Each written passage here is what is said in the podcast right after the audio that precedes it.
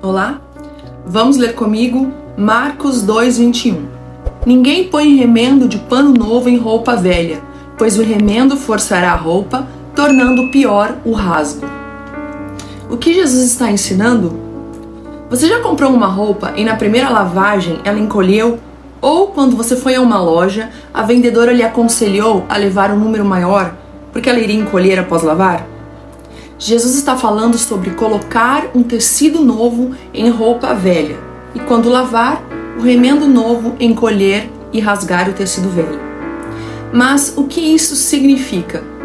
Que não podemos remendar apenas algumas partes da nossa vida e as outras permanecerem como estão.